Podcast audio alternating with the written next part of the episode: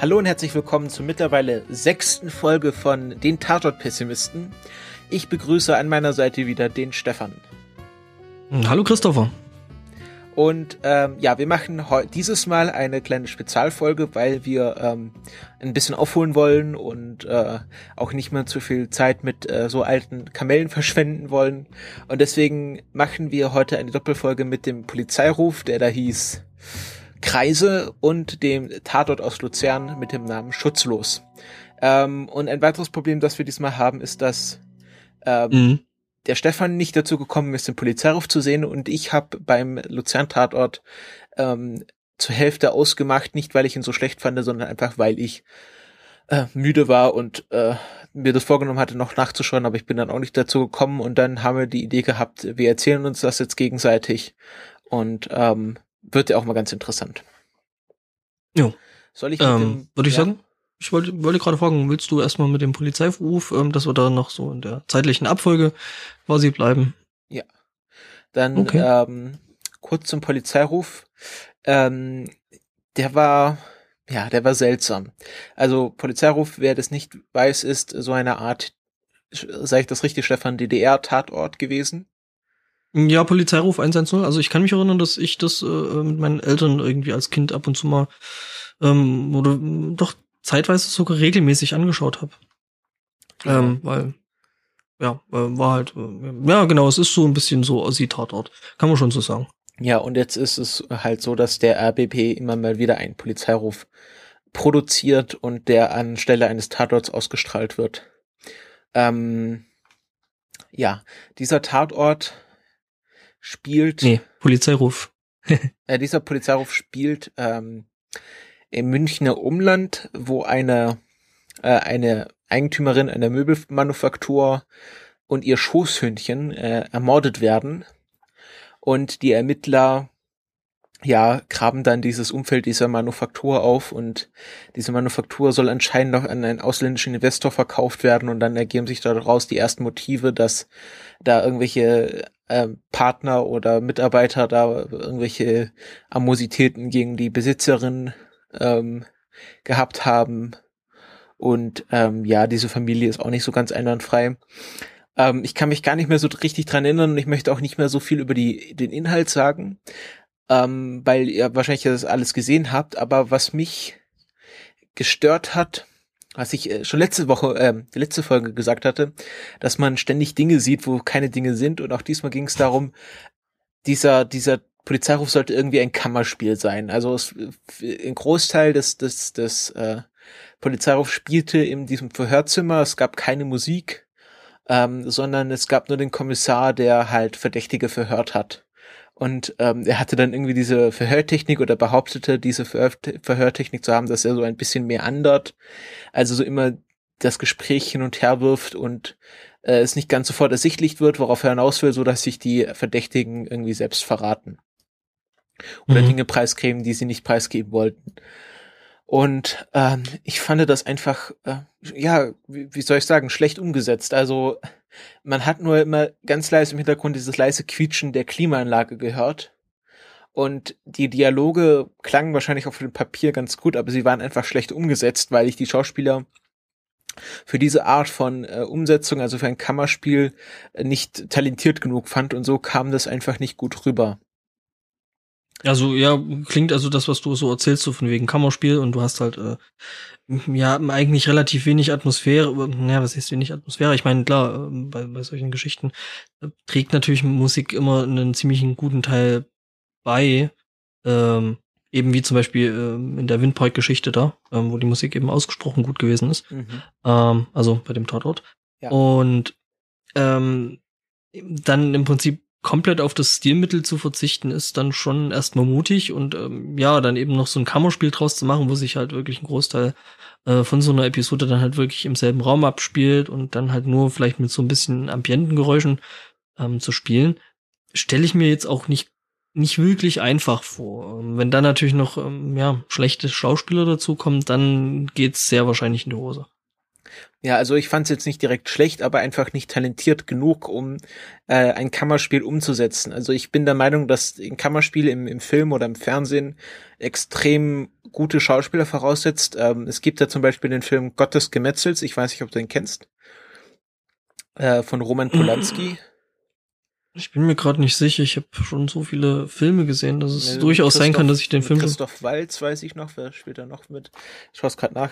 Auf jeden Fall, das ist ein extrem gut umgesetztes ähm, Kammerspiel, Kammerspiel. für den Film. Mhm. Es, meisten Kammerspiele, die für Filme umgesetzt werden, sind Theaterstücke, so auch das hier, aber ich fand die Umsetzung extrem gut. Auf Englisch heißt der Film Carnage.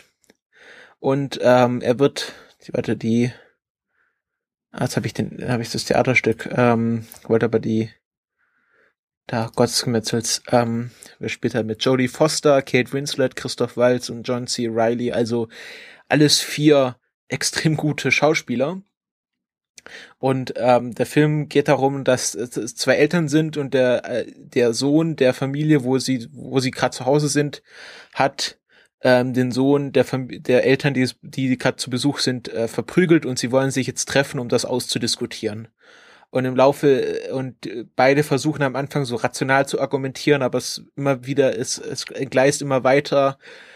Irgendwann werden Handys in Blumenvasen geschmissen, eine Frau übergibt sich und am Schluss ähm, äh, ist eigentlich diese zivilisierte Gruppe von vier erwachsenen Menschen total aufgelöst und ähm, es ist der totale Wahnsinn und es so ein bisschen dieses, dass dann die die Jungs äh, sich prügeln und die Eltern wollen es rational ausdiskutieren, aber dann kommt auch dieses äh, dieses Primitive der Eltern heraus. Mhm. Ein sehr schöner Film, ich mein, sich sehr gut anzusehen und ja. Ich meine gerade gerade so Kammerspiele, ähm, auch in Filmen, das ist ja schon so ein bisschen Klassiker, ne? Ich meine, wenn man da so an ähm, ja, so ältere Krimis zum Beispiel denkt, ähm, da gibt's ja doch einige. Ja, oder also auch, was, was äh, wie in der letzten ja? Folge, um den Tarantino wieder zu beschwören. Äh, ein, der erste Film, den Tarantino gemacht hat, war ja auch mehr oder weniger ein Kammerspiel, beziehungsweise zu großen Teilen ein Kammerspiel. Äh, in dieser alten Lagerhalle. Ich weiß nicht, ob du Reservoir Dogs hast das gesehen? Mhm. Ja, ähm, Aber äh, da auch äh, äh, halt in der letzten Episode schon hier, äh, da so ein Stilmittel, ne, das mit diesem äh, Trunkshot. Ja, der ja, das ist natürlich auch das schon ist, äh, Tarantinos Signature Shot, also. Mhm. Das auf jeden Fall. Ja. Ähm. Aber es kommt, kam dieser Folge nicht vor, oder hast du es jetzt irgendwie? Äh, nee, nee, bloß jetzt wollte noch mal den äh, ja. zu Reservoir Dogs, ähm, ja. wo er ja quasi so den den Signature Move da für sich äh, quasi mit begründet hat. Ja, ähm, also wie gesagt, äh, es gibt sehr gute Kammerspiele. Es ist nicht so, dass es nicht funktioniert im Film. Aber es muss halt gut umgesetzt werden. Und das einfach so als Stilmittel in einer Fernsehproduktion einzusetzen, dazu muss man halt schon Mut haben. Und ich fand die Dialoge auch, ja, wie gesagt, auf dem Papier waren die bestimmt sehr gut, aber sie waren halt einfach nicht gut umgesetzt. Ähm, mhm. Da habe ich mich dann auch heftig auf Twitter gestritten mit äh, verschiedenen Leuten, äh, weil ich äh, ja, das einfach nicht einsehen wollte, dass, dass der Film, dass das irgendwie, irgendwie gut eingesetzt war, aber das ist dann wahrscheinlich auch Geschmackssache. Also, ja, also, was ich sagen muss, ich fand's besser, als wenn es irgendwie einfach so ein uninspirierter Tatort wäre. Also, das bleibt mir schon dann schon mehr in Erinnerung und ich möchte auch hier den, ja, die Kreativität des Teams loben dass sie sich was Neues getraut haben. Es hat jetzt nicht gut funktioniert, aber es ist schön zu sehen, dass äh, bei deutschen Fernsehproduktionen auch noch Leute sind, die sich mal was Neues trauen und vielleicht klappt es das nächste Mal ja besser. Ja, klar, also muss man ja auch, also ich stelle mir das auch relativ schwierig vor, das dann eben an Intendanten und äh, irgendwelchen, also ich meine, die werden ja ihre Konzepte auch irgendjemandem vorlegen müssen und äh, ja, es ist schon ein relativ äh, mutiges Konzept, so, so, so, äh, ja, so ein Kammerspiel äh, zu machen. Und ja, gut, ich meine, sowas kann auch mal in die Hose gehen, aber ja, also der Mut, der verdient schon so ein bisschen Respekt zumindest. Ja, also sag mal so, ähm, der Wille war da. Äh, sagen wir so, in der B-Note äh, durchaus gut bestanden. Ähm, aber mhm. jetzt kommen wir zu einem Tatort, den ich nur zur Hälfte gesehen habe, du aber ganz und du sagst, der sei sehr gut gewesen. Erzähl also ich, mal was über den Luzerner Tatort. Also ich fand ihn prinzipiell erstmal persönlich sehr, doch schon ähm, er stach heraus auf jeden Fall. Ähm, okay, wir befinden, befinden uns also ähm, in Luzern ähm, an der sogenannten Brücke. Ähm, ist wohl die Brücke. Ähm, keine Ahnung, ich kenne mich in Luzern nicht jetzt, jetzt nicht so gut aus. Ähm, jedenfalls ähm, ist das halt schon so ein sozialer Brennpunkt, muss man sagen. Es gibt sehr, sehr viele Einwanderer beziehungsweise ähm, Asylanten. Ähm, es gibt dort einen sehr, sehr regen Drogenhandel. Ähm, und wir steigen halt damit ein, dass wir jetzt erstmal ähm, eben ein paar Schweizer und ein paar Nigerianer eben mit Drogenhandeln sehen. Ähm, und ähm, kurze Zeit später wird dann so quasi das Lager ähm, der, der Drogenhändler überfallen, ähm, wo wir quasi in dem Moment ähm, eine der nicht Hauptfiguren, sondern eigentlich das Opfer quasi eingeführt bekommen. Ähm, eben ein, ein kleiner Drogenhändler, oder ein Drogenkurier eher, würde ich noch sagen, weil Händler war er ja nicht, weil er hat ja nicht die Kohle eingesteckt, sondern hat dann quasi bloß die Ware abgegeben. Ähm, und das Lager dieser, dieser Droge, Drogenhandelsgang ähm, wird da quasi überfallen. Ähm, ja, er kriegt dann noch schön eine äh, mit einer Pistole vor die Stirn geknallt, fällt um. Und ähm, ja, in der nächsten Einstellung sehen wir dann schon, dass der Kollege, Kollege tot ist. Ähm, allerdings nicht ähm, wegen der Kopfwunde, sondern eben wegen einer Wunde ähm, am ähm, Oberkörper, also in Richtung Herz. Ähm, zu dem Zeitpunkt weiß man noch nicht genau, was das für eine Wunde ist. Man sieht, es ist eine Wunde. Also ich kenne mich zumindest nicht so gut aus, dass ich die da äh, auseinanderhalten könnte. Ähm, ansonsten dabei eben ähm, die Kommissare ähm, Richard, also Liz, Liz Richard und ähm, Reto Flücker nee, Flückiger, Flückiger, ja, Schweizer Namen, sind nicht ganz so einfach. Ähm, ja, die eben dann den Fall ähm, auf, ähm, ja, aufklären sollen. Ähm, alles natürlich total schwierig, weil ähm, sich natürlich ähm, durch das ganze Drogenmilieu ähm, dann doch ähm, ja, diverse Einheiten oder Abteilungen der Polizei da sowieso ins Gehege kommen. Ähm, und der relativ lustige Chef der Polizei, ähm, ja, doch ein ziemlich knispeliger Opa schon, ähm, ja, der will natürlich nicht unbedingt Leute hergeben, lässt sich dann doch breitschlagen, da ein paar Leute ähm, eben aus der Drogenabteilung dann mit abzustellen, die da auch mit äh, ermitteln sollen. Ähm, ja, also es wird ein junger Mann umgebracht und ähm, es soll aufgeklärt werden. Und ähm, ja, es gibt noch ein paar weitere Figuren.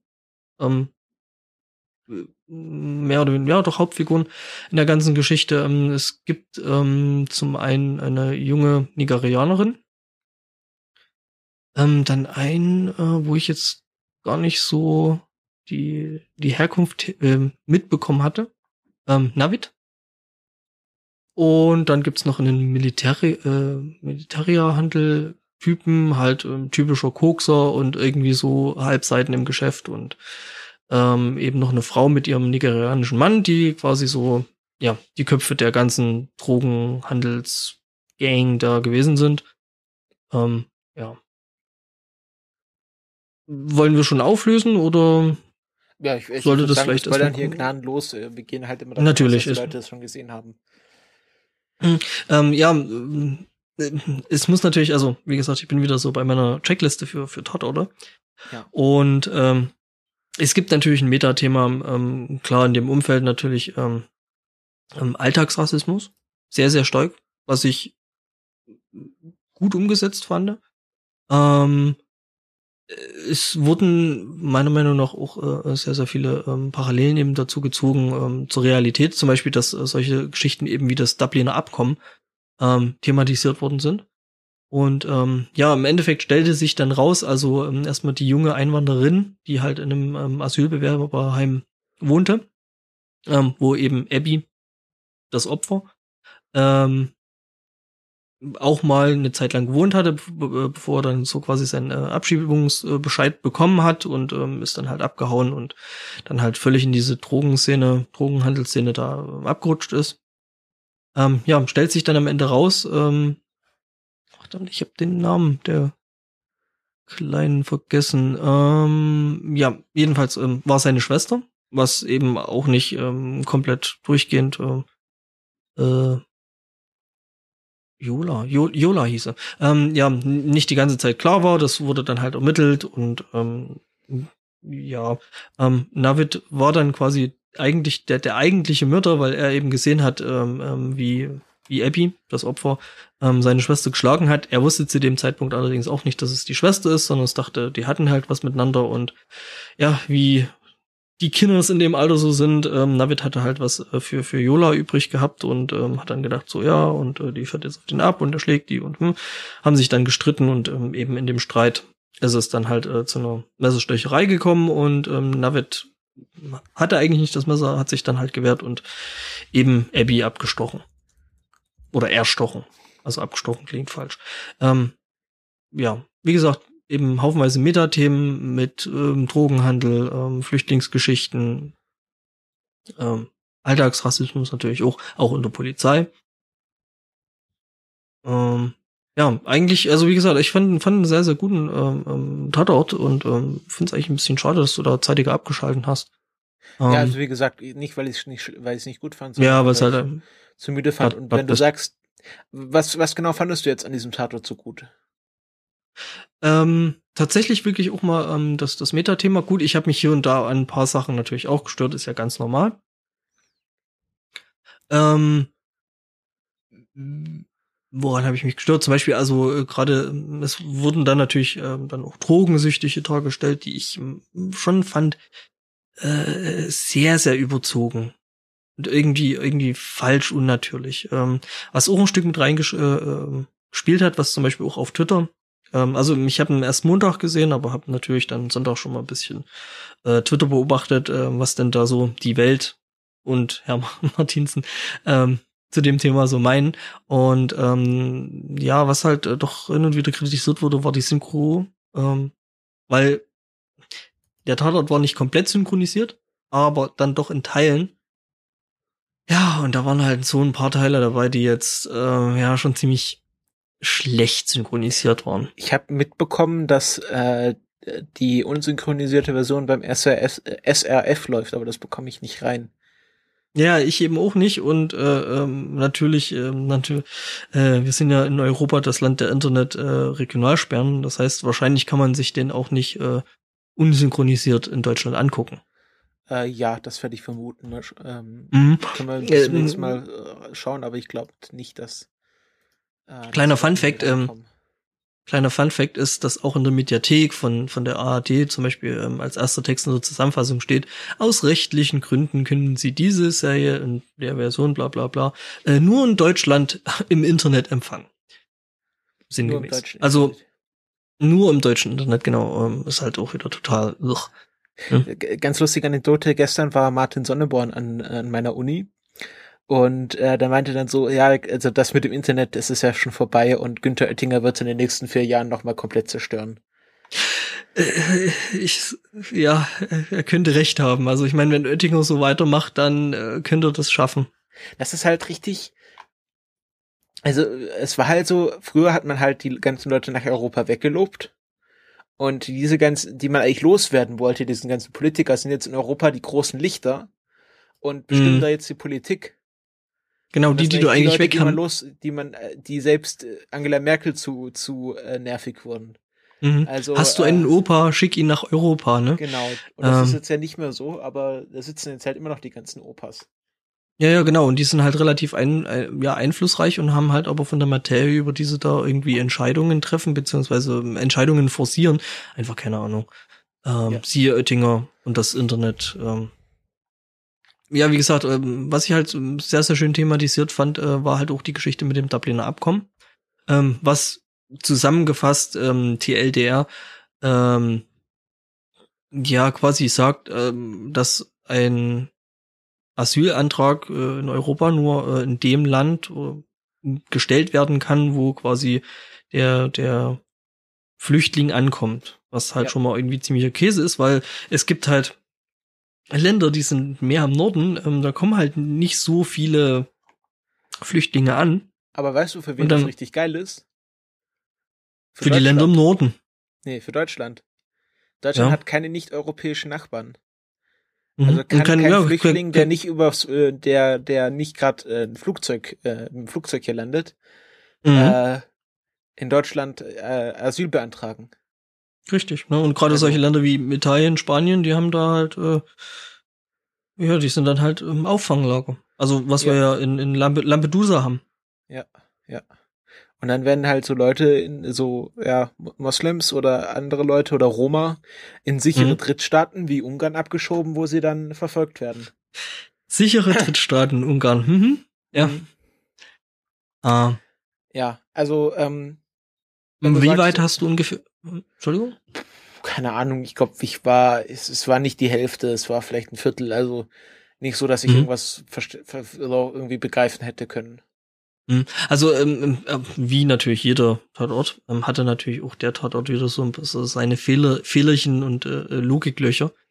Äh, massiv auf, was heißt massiv aufgestoßen, aber ein was, wo ich mich halt direkt dran gestoßen habe. Äh, ich fotografiere halt selber ein bisschen und äh, ja, die Polizisten der Schweizer Polizei haben halt irgendwie eine doch relativ moderne digitale Spiegelreflexkamera gehabt und diese Spiegelreflexkamera ähm, hatte halt eine sogenannte Schnittbildmattscheibe, die man halt äh, bei den alten analogen manuellen Kameras eingesetzt hat, um einfach sicherer fokussieren zu können.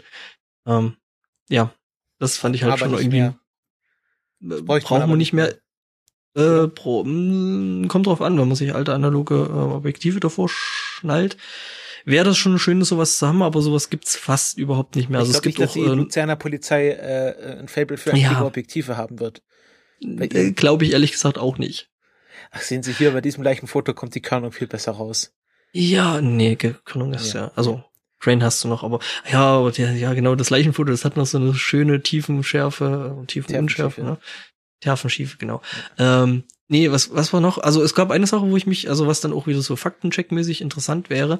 Ähm, und zwar ist die ähm, Liz Richards dann halt einfach mal schnell nach Italien rüber und hat angefangen, auf eigene Faust in Italien äh, rumzuermitteln. Weil eben ähm, Jola in Italien angekommen ist, ähm, da irgendwie durch Menschenhandel und ähm, alles ganz, also Pro Zwangsprostitution und, und all solche schlimmen Geschichten gegangen ist. Ähm, und ja, äh, und hat dann eben angefangen da in einem äh, Kloster in, ich weiß nicht mehr was, äh, Mailand, irgendwo, ne, keine Ahnung, ähm, auf eigene Faust äh, dort, dort Ermittlungen anzustellen, hat dann halt äh, dort herausgefunden, dass ähm, Jola eben ähm, Abbys Schwester war und ja, was ich halt dann halt total lustig finde, so, hey, fahren wir doch einfach mal in ein anderes Land, machen einfach mal ein bisschen Ermittlungen hier, weil was kann da schon schiefgehen? Gerade als Schweizer, die ja noch nicht mal zur EU gehören, also äh, ja, war irgendwie alles äh, doch ziemlich strange gewesen an der Stelle.